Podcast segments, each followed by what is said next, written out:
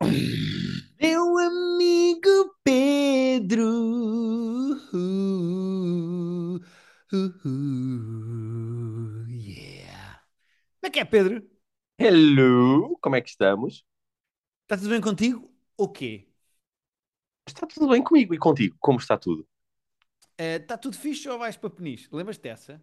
Lembro-me, lembro Foi usada Eh, duas vezes, depois decidimos coletivamente que era para parar e, pelos sim, vistos, não te mandaram a mensagem na altura. Portugal reuniu na altura. Mas é que eu agora sempre que passo por Peniche lembro-me da frase está está tudo fixe ou vais para Certo. Para já também põe-se a questão quantas vezes é que tu passas por Peniche também, não é? olha, passámos os dois no sábado para ir para o Foi? mesmo evento.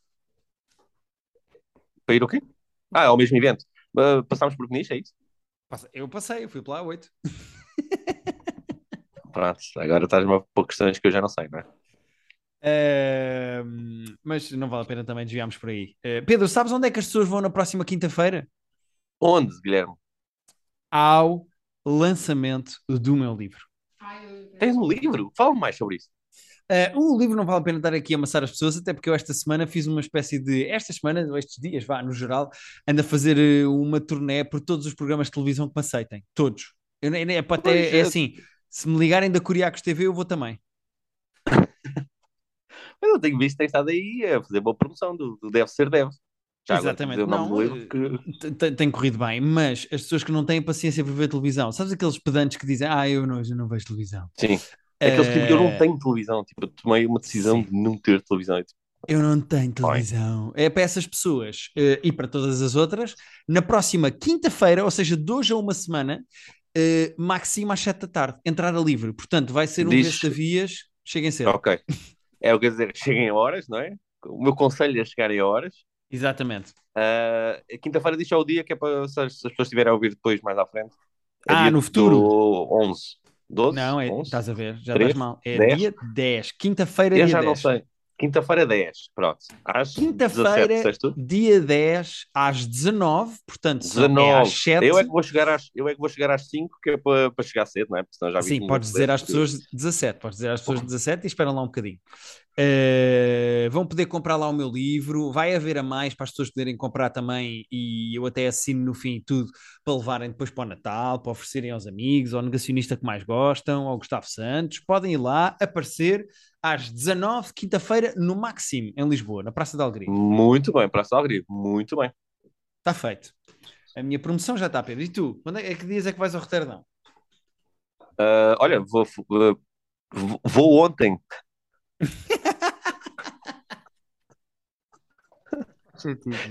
Ah, Isto não faz é, sentido. vou ontem. Ah, entretanto, posso anunciar aqui já, porque já, se- já se vai saber muito em breve, ainda não sei oficialmente, mas vou ficar com as noites de stand-up do Roterdão também, com o Cais a Rir. Portanto, vamos ter noites de stand-up giras lá a partir do dia 11, da próxima sexta-feira, no dia a seguir ao lançamento do teu livro. Mas eu acho, E pronto, é eu acho que dia 18 vai ser melhor. Não sei quem é que vai dizer, não pensei nisso. Logo se vê, ainda não decidi o alinhamento. Uhum. Mas assim, não sei. eu- ainda não sei como é que vai ser dia 18. Mas pode ser que seja Sim. bom, em princípio vai ser bom. Sim, 18 parece que vai ser um, um- É um feeling que tu tens. É, Sim, não, não sei. astrologicamente, astrologicamente, dia 18 acho que é um bom dia. de facto. Sim, também acho Pode que é, um- é uma boa data. É, Pedro, vamos embora a isto ou quê? Vamos, deixa, eu tenho só, lá está, mais duas destas nossas mini pequenas adendas. Ah, eu gosto Uma muito dos é- preâmbulos. Vamos embora. É, temos preâmbulos porque lá está, temos amigos a fazer coisas e quando é assim temos que promover. Sim, senhor. Ah, eu não vi ainda, eu não vi ainda, ah, por falha minha, porque já saiu há dois dias, mas minha vida tem andado demasiado intensa. Mas aqueles nossos colegas de stand-up que eu falei na altura que tinham um espetáculo chamado Dilema de Circunstância, Uhum. ah, chama, que é o Rafael Pessanha, o Sebastião Dudsca, o Tiago Pereira e o André Pinheiro, que são quatro jovens muito engraçados. Fizeram agora uma série para o YouTube chamada Raia, que saiu esta semana, está no YouTube. E pá, eu vi o teaser, vi, já falei com eles, tem muito bom aspecto, ainda não sei se é bom, mas deve ser de certeza que eles têm muita graça. E saiu, ainda não vi, depois para a semana se calhar já falo depois de ter visto, mas está aqui uma toque para vocês irem lá espreitar isso, porque Ok. deve ser engraçado. Raia. E é o quê? É tipo, é série mesmo? Raia. É série. Agora, acho que é série, acho que é um bocado a série daquelas que eu, que eu já me irritei no passado com o tipo de tema que é pessoas à procura de processo criativo. mas eu confio neles para terem feito ali uma gira. Mas também não tenho certeza absoluta se é isso, portanto, não, não vou mesmo fazer comentários sobre a qualidade antes de ver. Mas o Ok, bom aspecto tinha, ok. pelo menos o teaser tinha muito bom aspecto, eh, que é sempre uma coisa que já, já deixa bom impacto quando, quando as coisas parecem bonitas. Eh, e pronto, Raya, YouTube, está lá, é só ir lá ver e depois falamos para a semana. Muito bem. E qual era o outro preâmbulo? Ah, outro problema, é só porque voltou, eu também não vi ainda, mas saiu esta semana o primeiro episódio da segunda season do White Lotus, que foi uma série que eu gostei muito da primeira Ah, season. ainda não vi a primeira depois- temporada. É. Ah, E vou dizer honesto, fundo, não sei porque é que não sei porque é que não vi ainda a primeira, tendo Alexandre Daddaria e a Sweeney. Ah, Pois, eu também não sei porque que não. É do Mike White, que é um guionista que eu gosto muito. Tem um elenco super fixe. A série depois, eventualmente, no final, de, quando saíram os Emmys, ganhou bué de prémios. Uh, foi bastante depois de ter saído. Mas eu na altura gostei muito, está na HBO. A segunda season é num cenário completamente diferente, com personagens completamente diferentes. Eu acho que há Ok. uma personagem que transita da primeira para a segunda. Aquilo passa-se num resort e é uma comédia negra pá, muito divertida.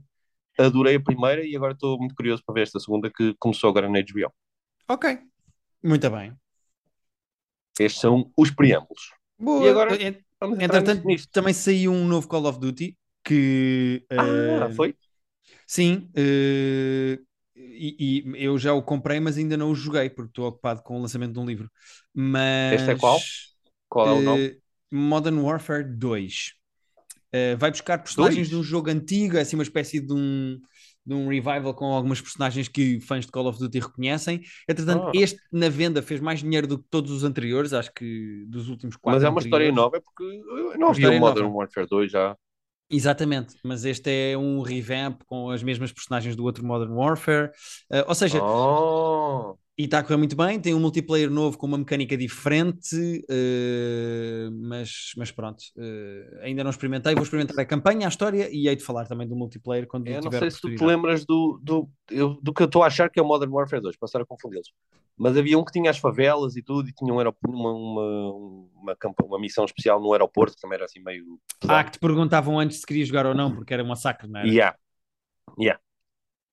E Epá, tudo na favela, eu- também era muito, muito Eu, eu icónico. não Eu não sei. sou 100% do universo dos Call of Duty, portanto eu não sei dizer como é que este se liga aos outros. Eh, mas pronto. Ok, ok.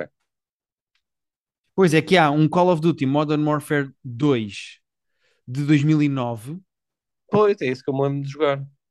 e agora há o Call of Duty Modern Warfare 2 à mesma, este novo deste ano. Ok, mas então deve ser um, um- não é remake, mas um.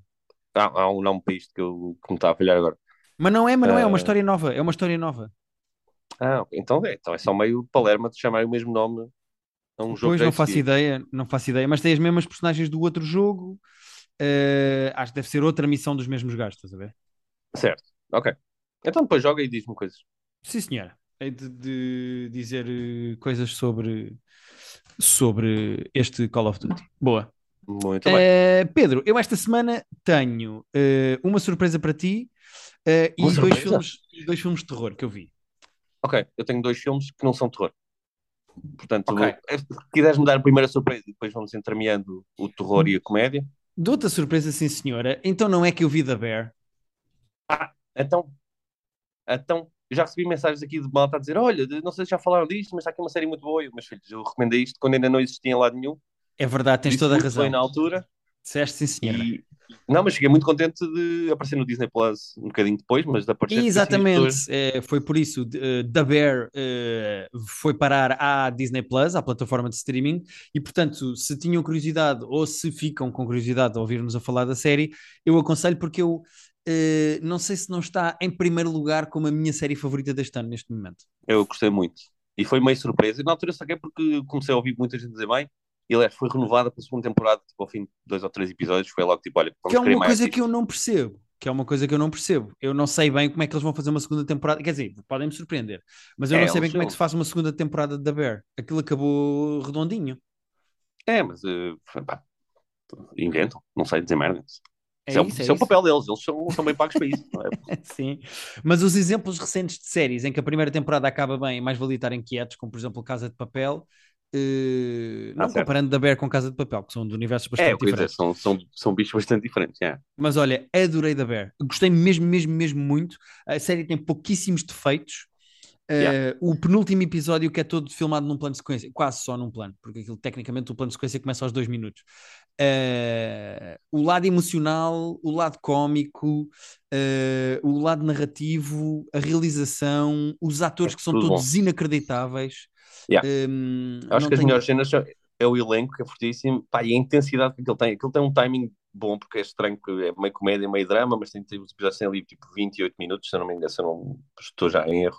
Yeah, E é é intenso, é, é muita coisa a acontecer, mesmo, mesmo a dinâmica cénica das coisas serem muito apertadas e, e lá está, ser muito intenso, de passa uma faca, sai do caminho, vai ali, eu tenho que ir aqui. Ah, dá ali quase uma ansiedade boa de estar a ver aquilo, de, é pá, isto, uma cozinha. Nós chegamos ao restaurante e pedimos um carbonara e não, às vezes não temos noção do caos que é estar numa cozinha Sim. profissional. Para quem não tem noção de, de- de- do que é que estamos a falar e da série, do que é que é, eu vou explicar só por alta premissa da série. Exato. Não há spoiler nenhum no que eu vou dizer, portanto não me gritem depois. Mas a série é sobre um rapaz que é cozinheiro de topo, era o cozinheiro eh, do, do melhor restaurante do mundo, trabalhou no Noma, aprendeu com os melhores. E há um dia em que o irmão mais velho dele se mata, suicida-se e deixa-lhe o restaurante dele de bairro, que faz basicamente sandes.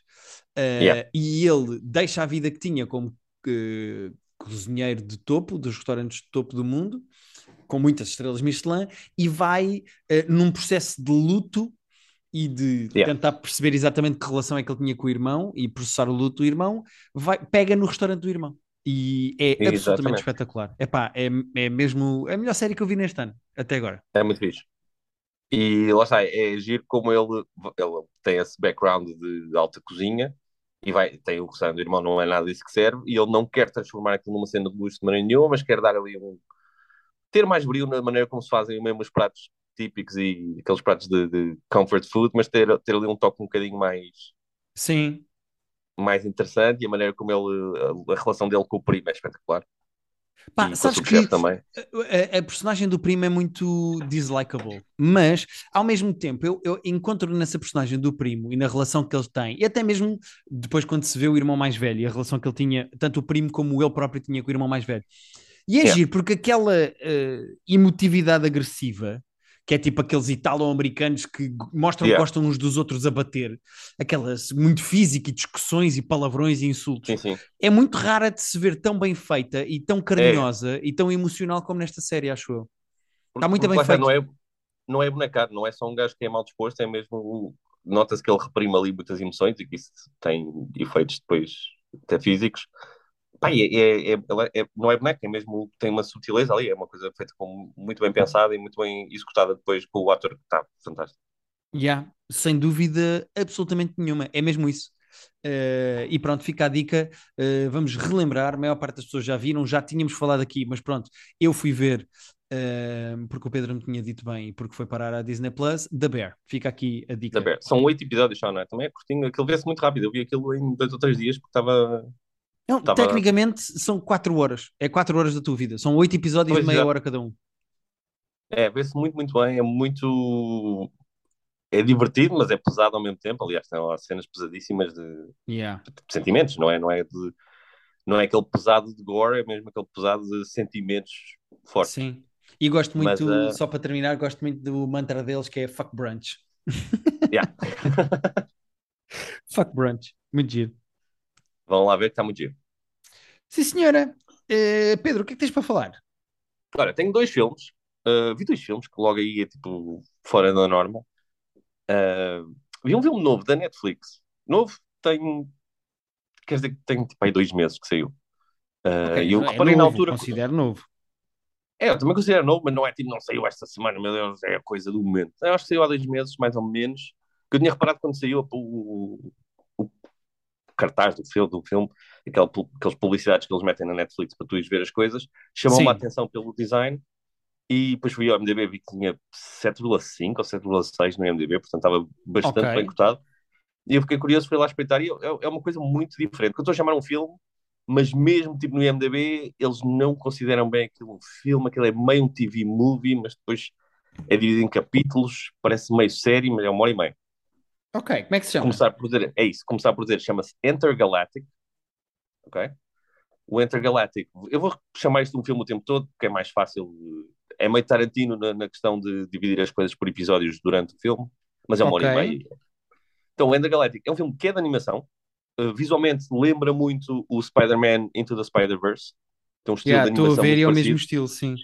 É o mesmo estilo, uh, visualmente é deslumbrante. É muito interessante uh, ver animação assim. É animação para adultos, porque aquilo, aquilo é meio uma comédia romântica, é uma história de amor, é uma história de relação moderna, de não é só porque achamos piada a um ou outro que a vida é um mar de rosas, mas tipo, tem sexo, tem drogas, tem palavrões, é uma coisa bastante adulta. Sim. Mas é assim, é meio um videoclipe grande, tem muita música. Pois isto é A foi- criado e protagonizado É pelo Kid isso. Cudi, não é? Exatamente, aquilo é criado pelo Kid Cudi, que é rapper, tem músicas dele lá no meio, tem outras músicas que ele deve ter feito meio curadoria, a voz da personagem principal é dele, aquilo é criado por ele e pelo, pelo Kenya, Bar- como é que ele se chama? Kenya Barrios, que é o criador isso. do Blackish também. Ahm, eu achei isto, eu- sem saber exatamente se chamar isto um filme, se chamar um videoclipe gigante, se chamar o quê, uma experiência de arte muito gira, porque é uma, é uma história relativamente simples, a história em si não, não, não é nada de incrivelmente novo que nunca se tenha visto, mas é um romance com, com altos e baixos, com um visual muito diferente, com uma cena meio etérea muito interessante. Eu achei isto, é mesmo o meu tipo de coisa, não é para toda a gente, não acho que vá, vás adorar, acho que vai, ias gostar, mas não ias adorar.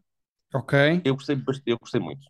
Ficou Ok. assim de filmes de entre o romance e o. Não é bem comédia, mas há ali uns toques engraçados.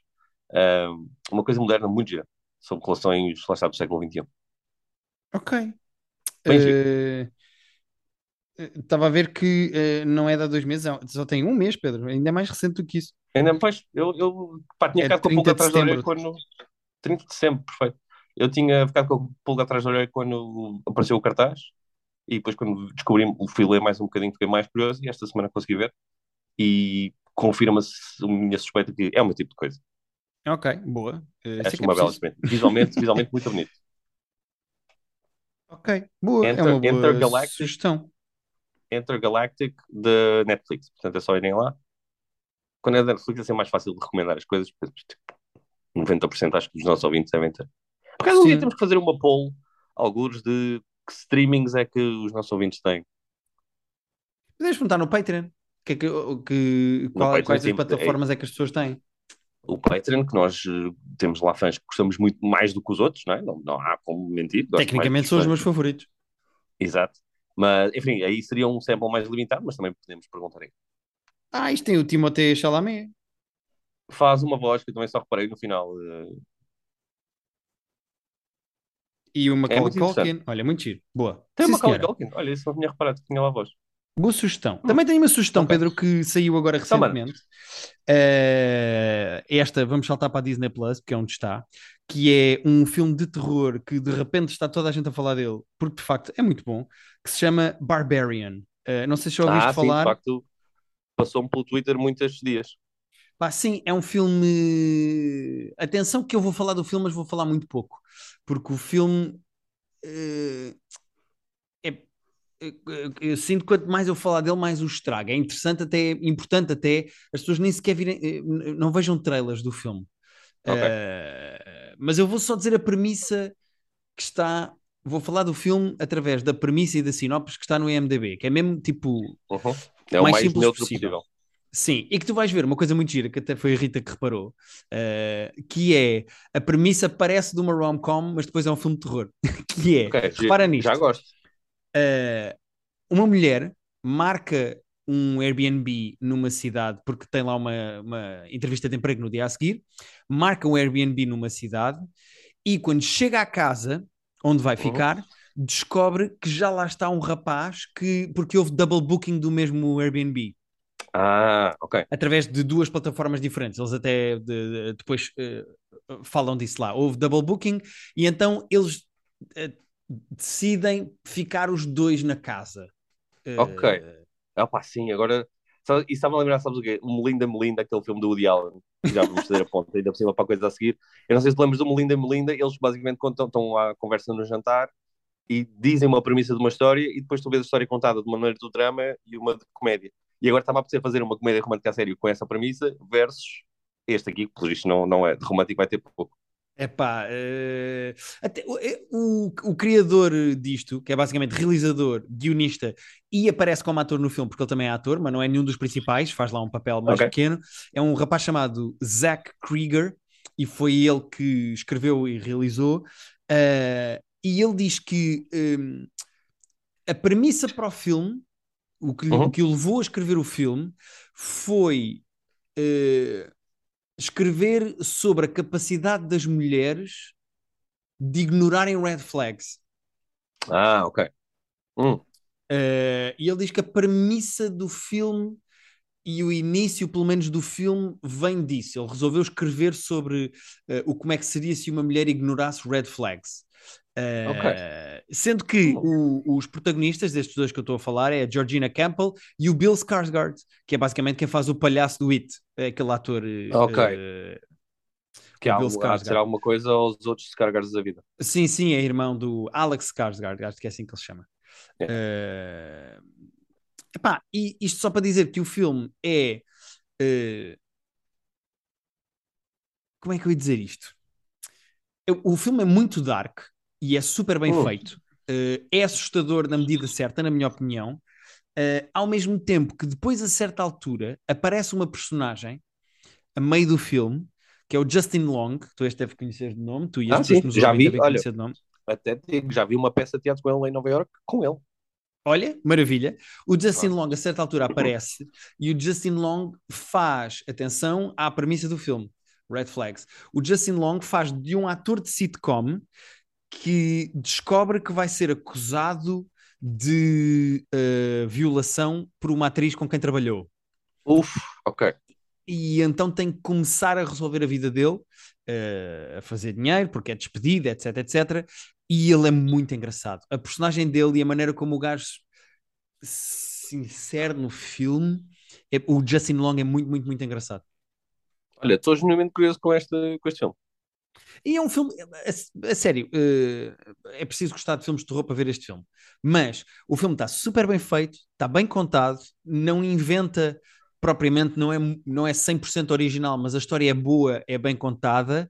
Eh, o filme está mais ou menos dividido por semi-capítulos. Eu não quero estragar o filme a ninguém, mas pronto, tem Ok. mu- tá- parece que tem capítulos. eh, a primeira meia hora é uma coisa e depois a partir daí o filme quase que parece outra coisa e é muito bom. O realizador diz que, e, e continua sem estragar, diz que Hum. na casa o filme é um filme do Fincher e na cave o filme é um filme do Sam Raimi. Ah, Eh, ok. Pronto. E eu também não quero dizer mais nada porque já descobriram que há uma cave, etc, etc. Mas pronto.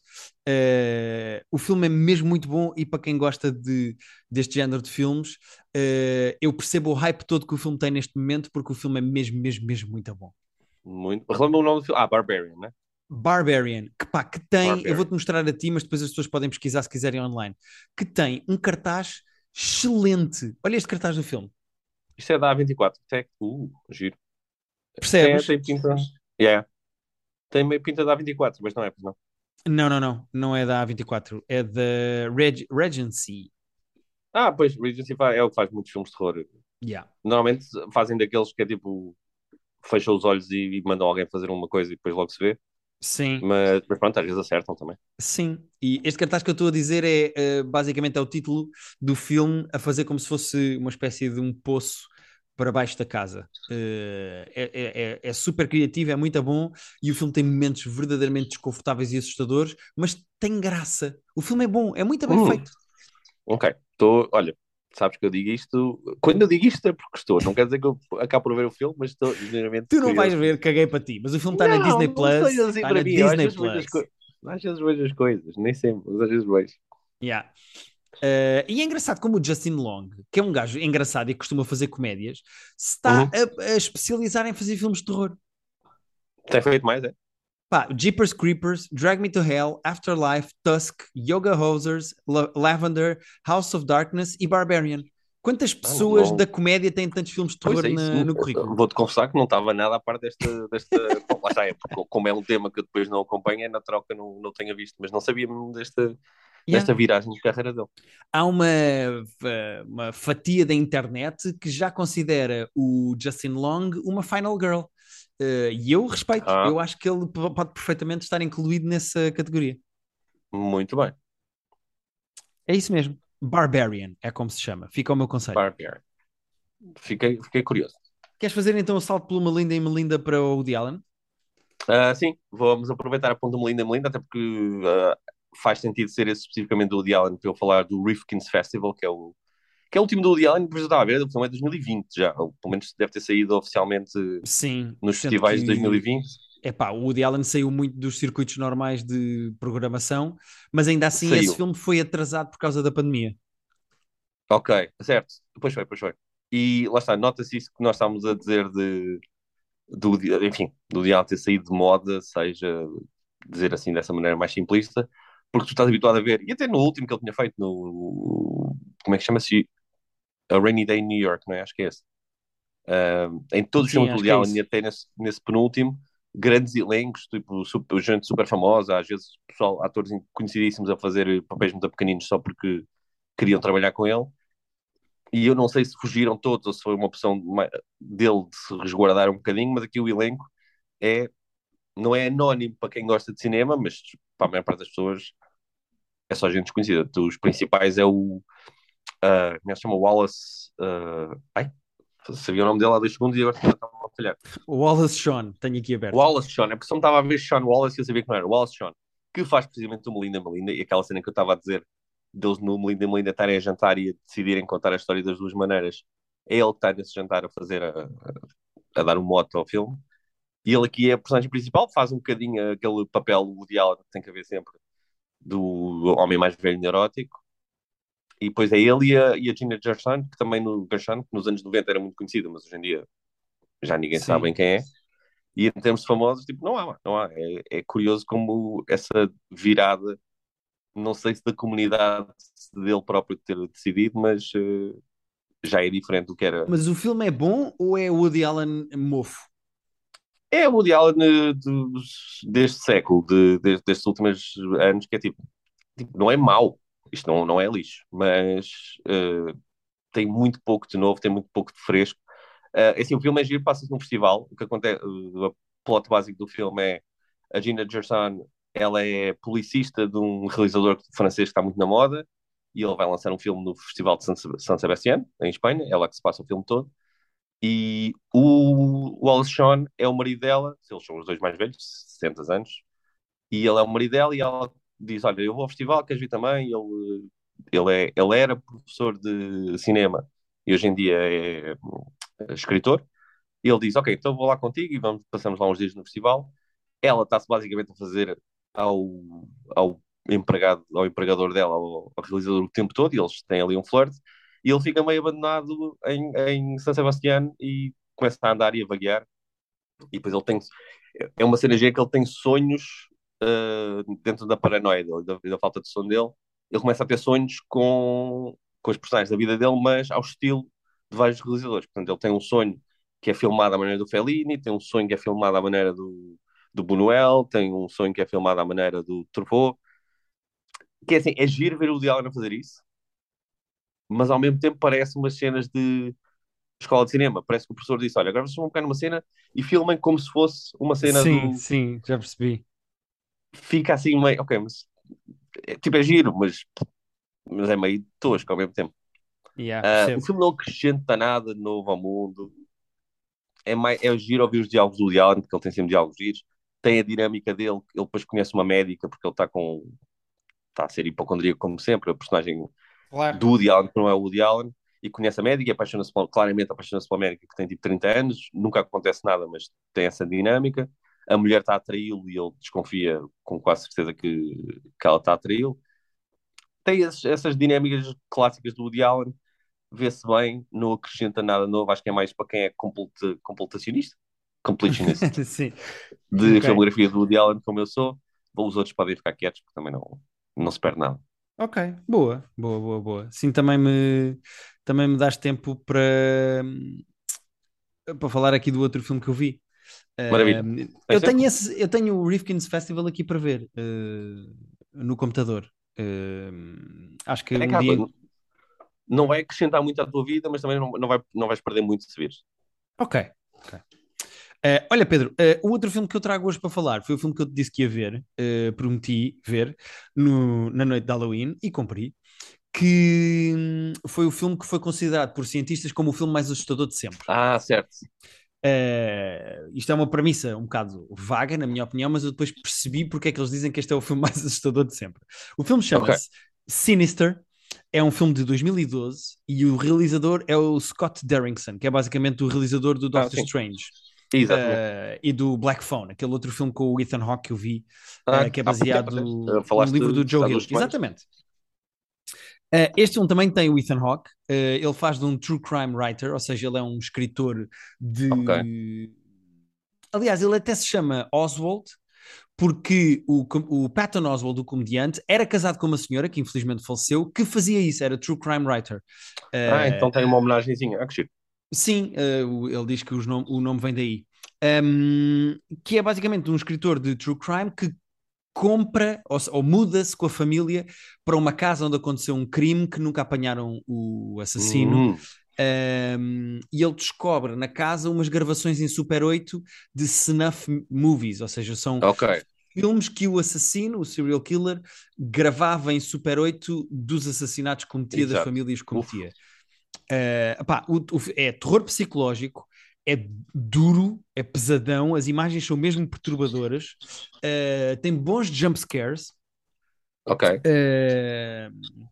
eh, e, e- e o filme é muito bem realizado. O Ethan Hawke está muito bem no filme, e eu acho que eu percebo que o filme seja considerado um dos melhores filmes de terror assim da época moderna, porque tem um bocadinho de tudo. Tem não só o lado do serial killer, como tem terror psicológico, tem jump scares, depois tem semi-paranormal, eu sem querer estragar, também tem uma camada de paranormal ali pelo meio. O filme vai buscar um bocadinho de tudo sem ser demasiado óbvio, é mesmo, mesmo, mesmo muito bem feito. E porquê que foi considerado pelos cientistas como o filme mais assustador de sempre? O que é que os gajos fizeram? Os gajos puseram pessoas a ver uh, filmes de terror Yeah. e mediram-lhes os batimentos cardíacos e viram os filmes Ah, ok, em que ok. as pessoas atingiam os maiores picos durante o filme de batimentos cardíacos. Uh, e por isso é que este foi considerado o, Ah, ok. Então é mesmo científico de. científico se contabilizares batimentos cardíacos. Sim, Porque podem, tu podes ter um pico Só de batimentos cardíacos com um jump scare, ou seja, se, se quando aparece, acontecem aquelas coisas de bu e tu não estás à Yeah. espera, ou momentos de tensão. Tecnicamente eles também Uhum. mediram isso, enquanto tu estás naqueles momentos de tensão e que não sabes o que é que vai acontecer e o coração dispara da tensão. E o filme é mesmo, mesmo muito bem feito. Eh, eu não sei como é que este filme me escapou, como é que este filme Pois, passou ao lado, tendo o Ethan Hawke e sendo do Scott Derrickson. Não sei, genuinamente. Eu sei que ele já teve uma sequela que não tem propriamente muita expressão e que não foi considerado tão bom como este primeiro. Para quem gosta de filmes de terror, é uma boa sugestão, é de 2012, ou seja, o filme já tem 10 anos. eh, e, e eu percebo que ele seja considerado já, sabes, aquela conversa do Instant Classic. Eu percebo Yeah. que ele seja considerado um Instant Classic porque o filme é, é bom. Um- Conseguiste é um- dormir depois do filme? Consegui, consegui, consegui. Os filmes de terror não me tiram o sono, pá. É mais o aquecimento global, não é? A instabilidade política mundial. Percebo. Eh, essas também não, mas. mas Então dormes mas bem sempre, pronto. Eu Então consigo é mesmo dormir bem, tipo. Eu consigo dormir bem. Yeah. beber café à noite só, então, é isso?